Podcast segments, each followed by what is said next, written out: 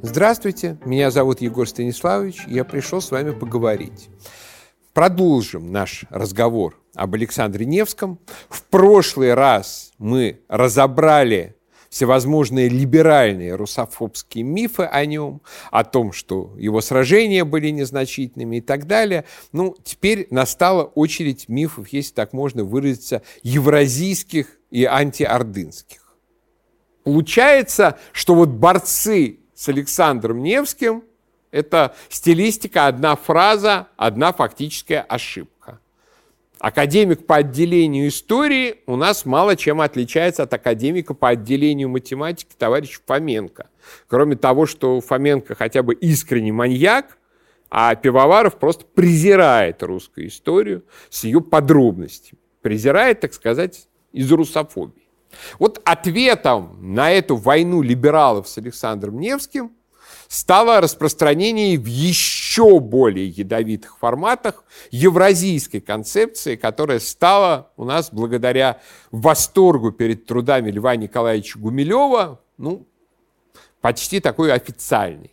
Лев Николаевич, сын двух гениев, Гумилева и Ахматовой. Он сам был гений, яркий, интересный теоретик, прекрасный писатель. Одна беда – писатель-фантаст. В работе «От Руси до России», которая у нас для множества людей превратилась в своего рода неофициальный учебник истории, нет ни строчки без фактической ошибки, натяжки, передержки.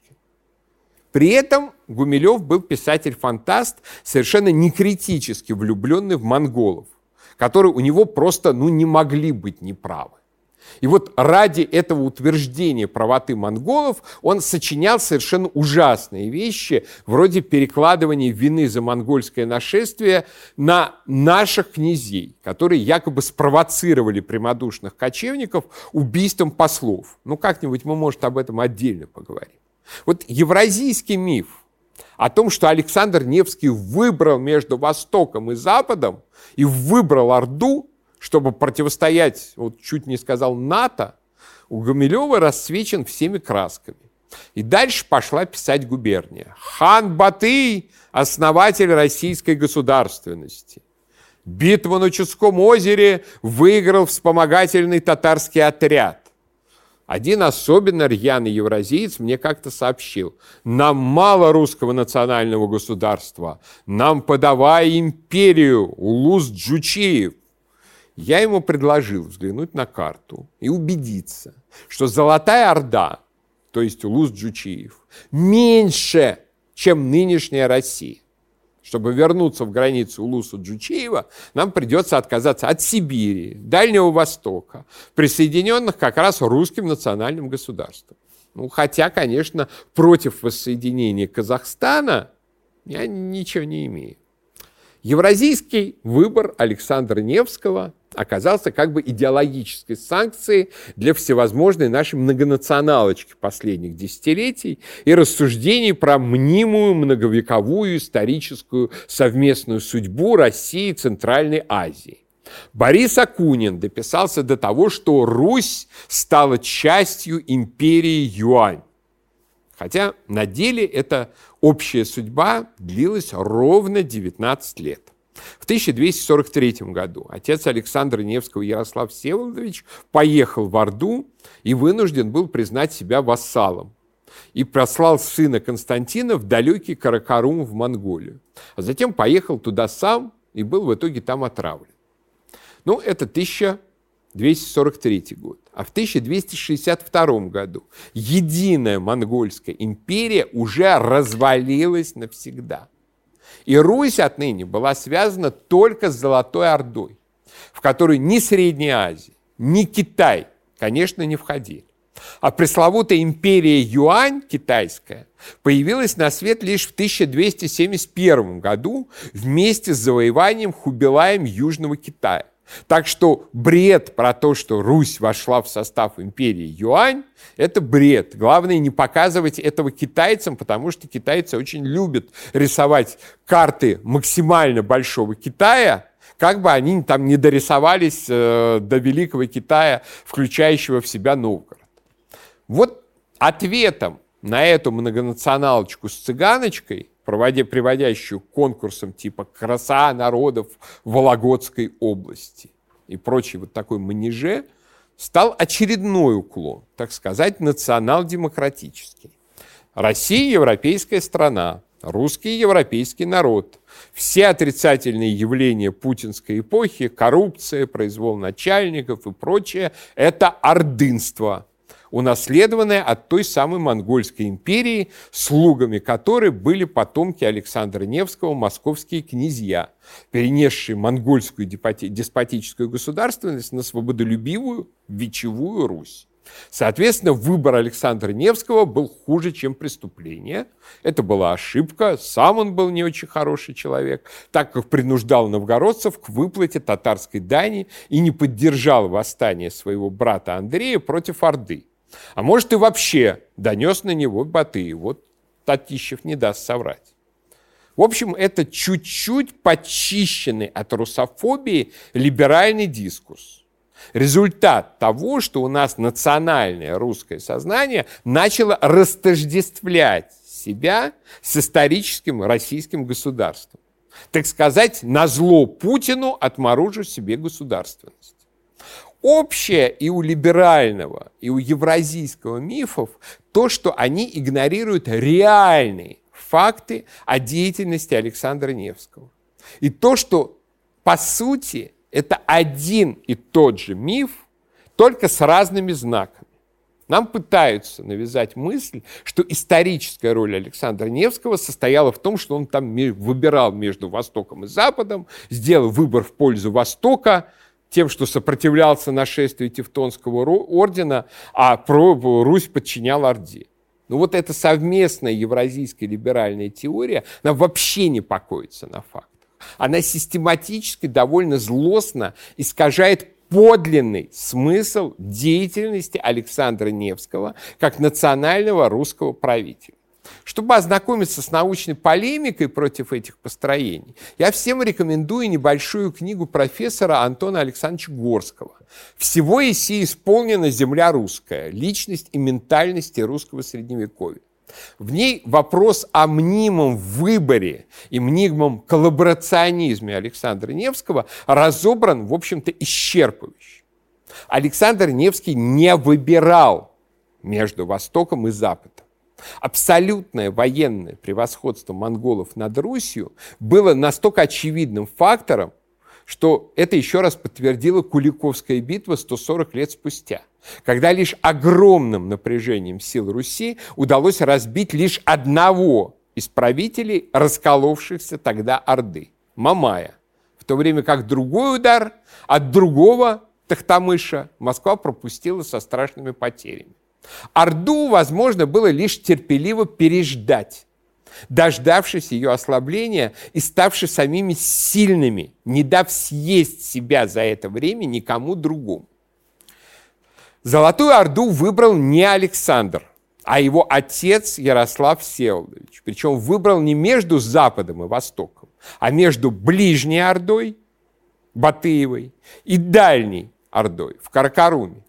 У многих русских князей были иллюзии, что если дружить с дальним ханом в Каракаруме против ближнего в Сарае на Волге, то тем самым можно развязать себе руки и облегчить свое положение.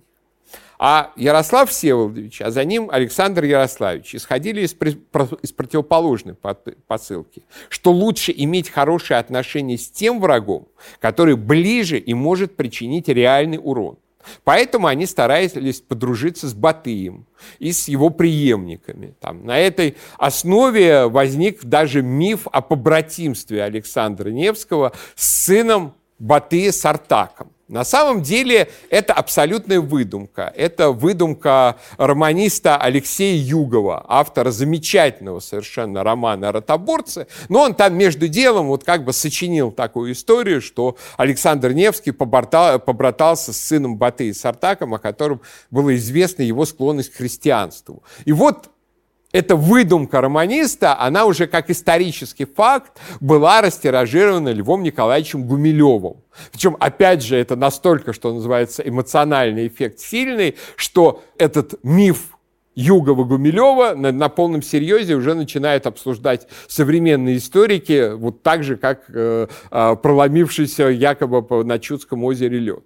Вот. Но зато был вполне вероятный факт, который обсуждается, в частности, тем же Горским в номере журнала «Историк» новом, посвященном как раз Александру Невскому, что вдовый Ярослав Всеволодович вполне вероятно женился в Орде на родственнице Батыя. А потом мачеха уже поддерживала его сына Александра. Александр Ярославич решил распространить в Орде православие, с тем, чтобы завоеватели стали ближе и мягче к завоеванным.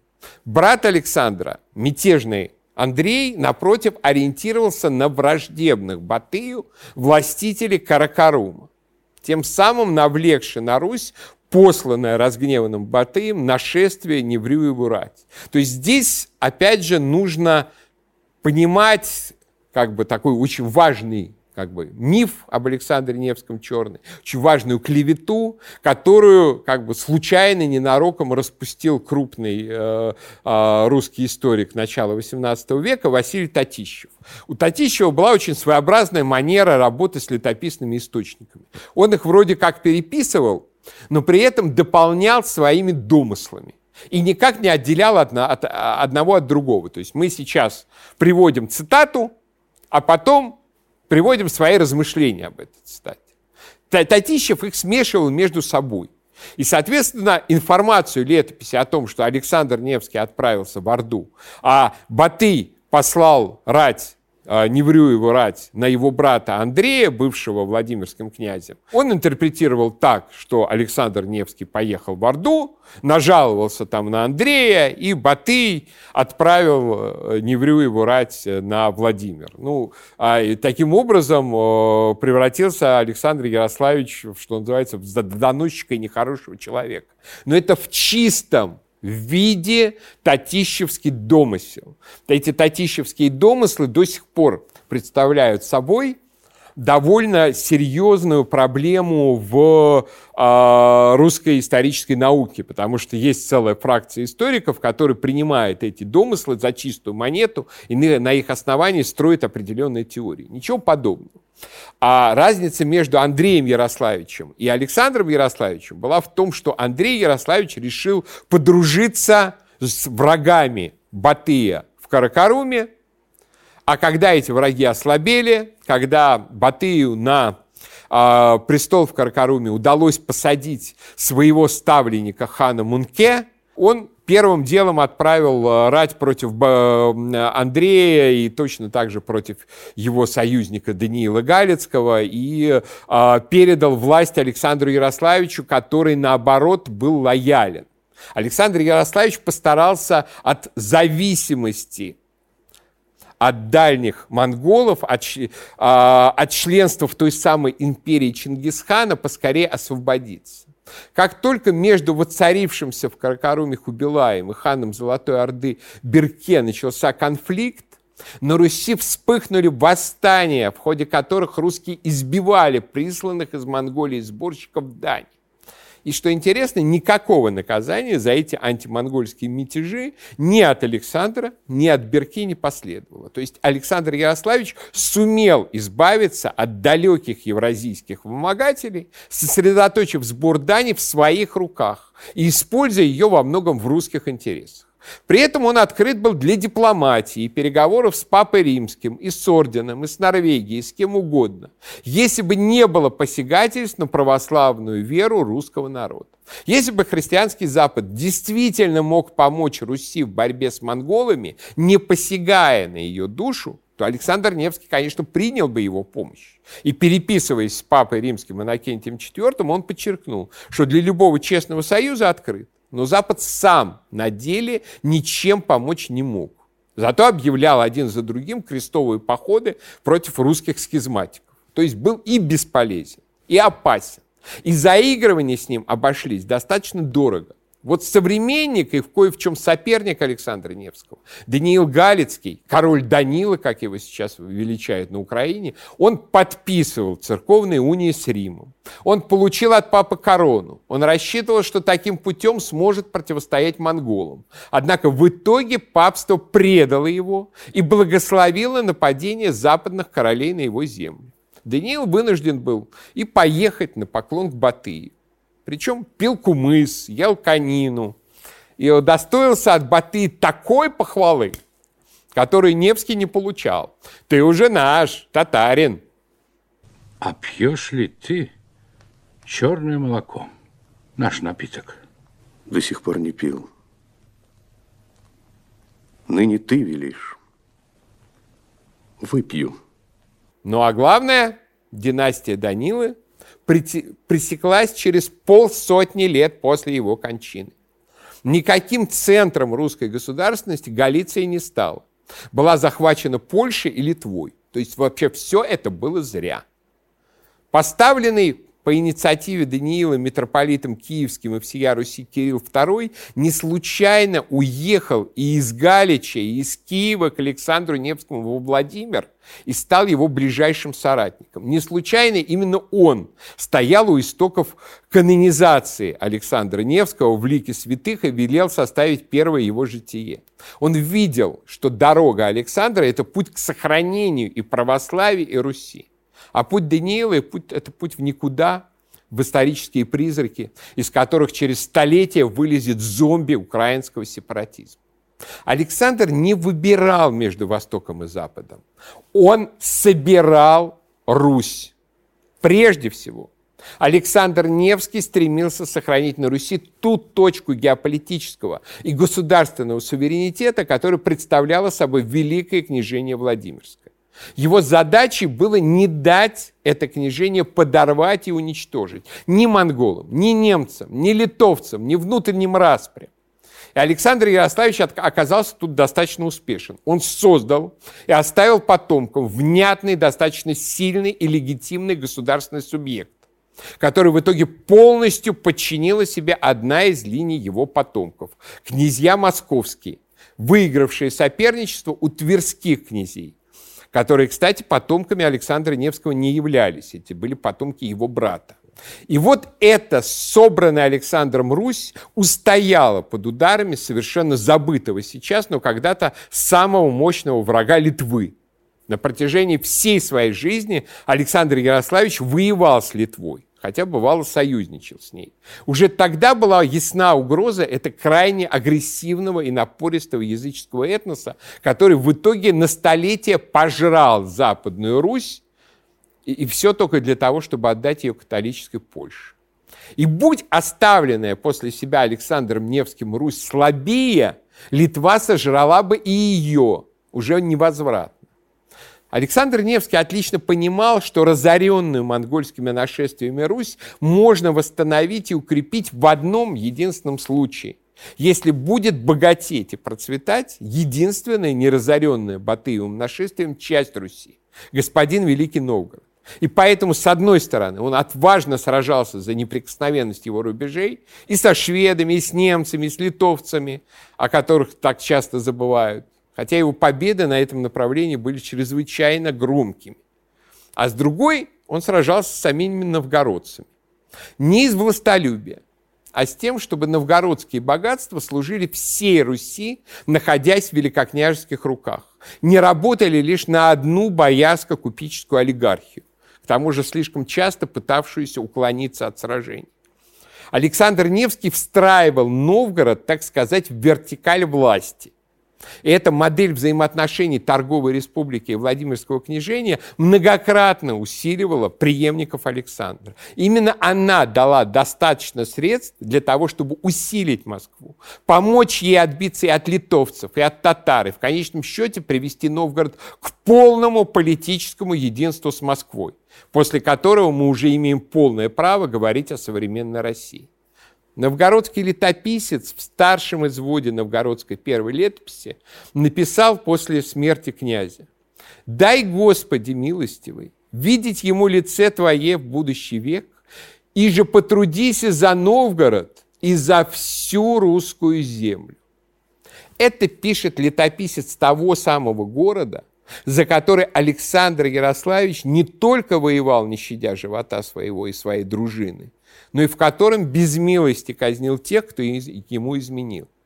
И, кстати, эта запись показывает, что выдуманная некоторыми, начиная еще со времен украинского русофоба Костомарова, отдельность Новгорода от Руси, отсутствие у него якобы общерусского самосознания, на самом деле совершеннейший миф. Отлично новгородцы сознавали, что они Русь.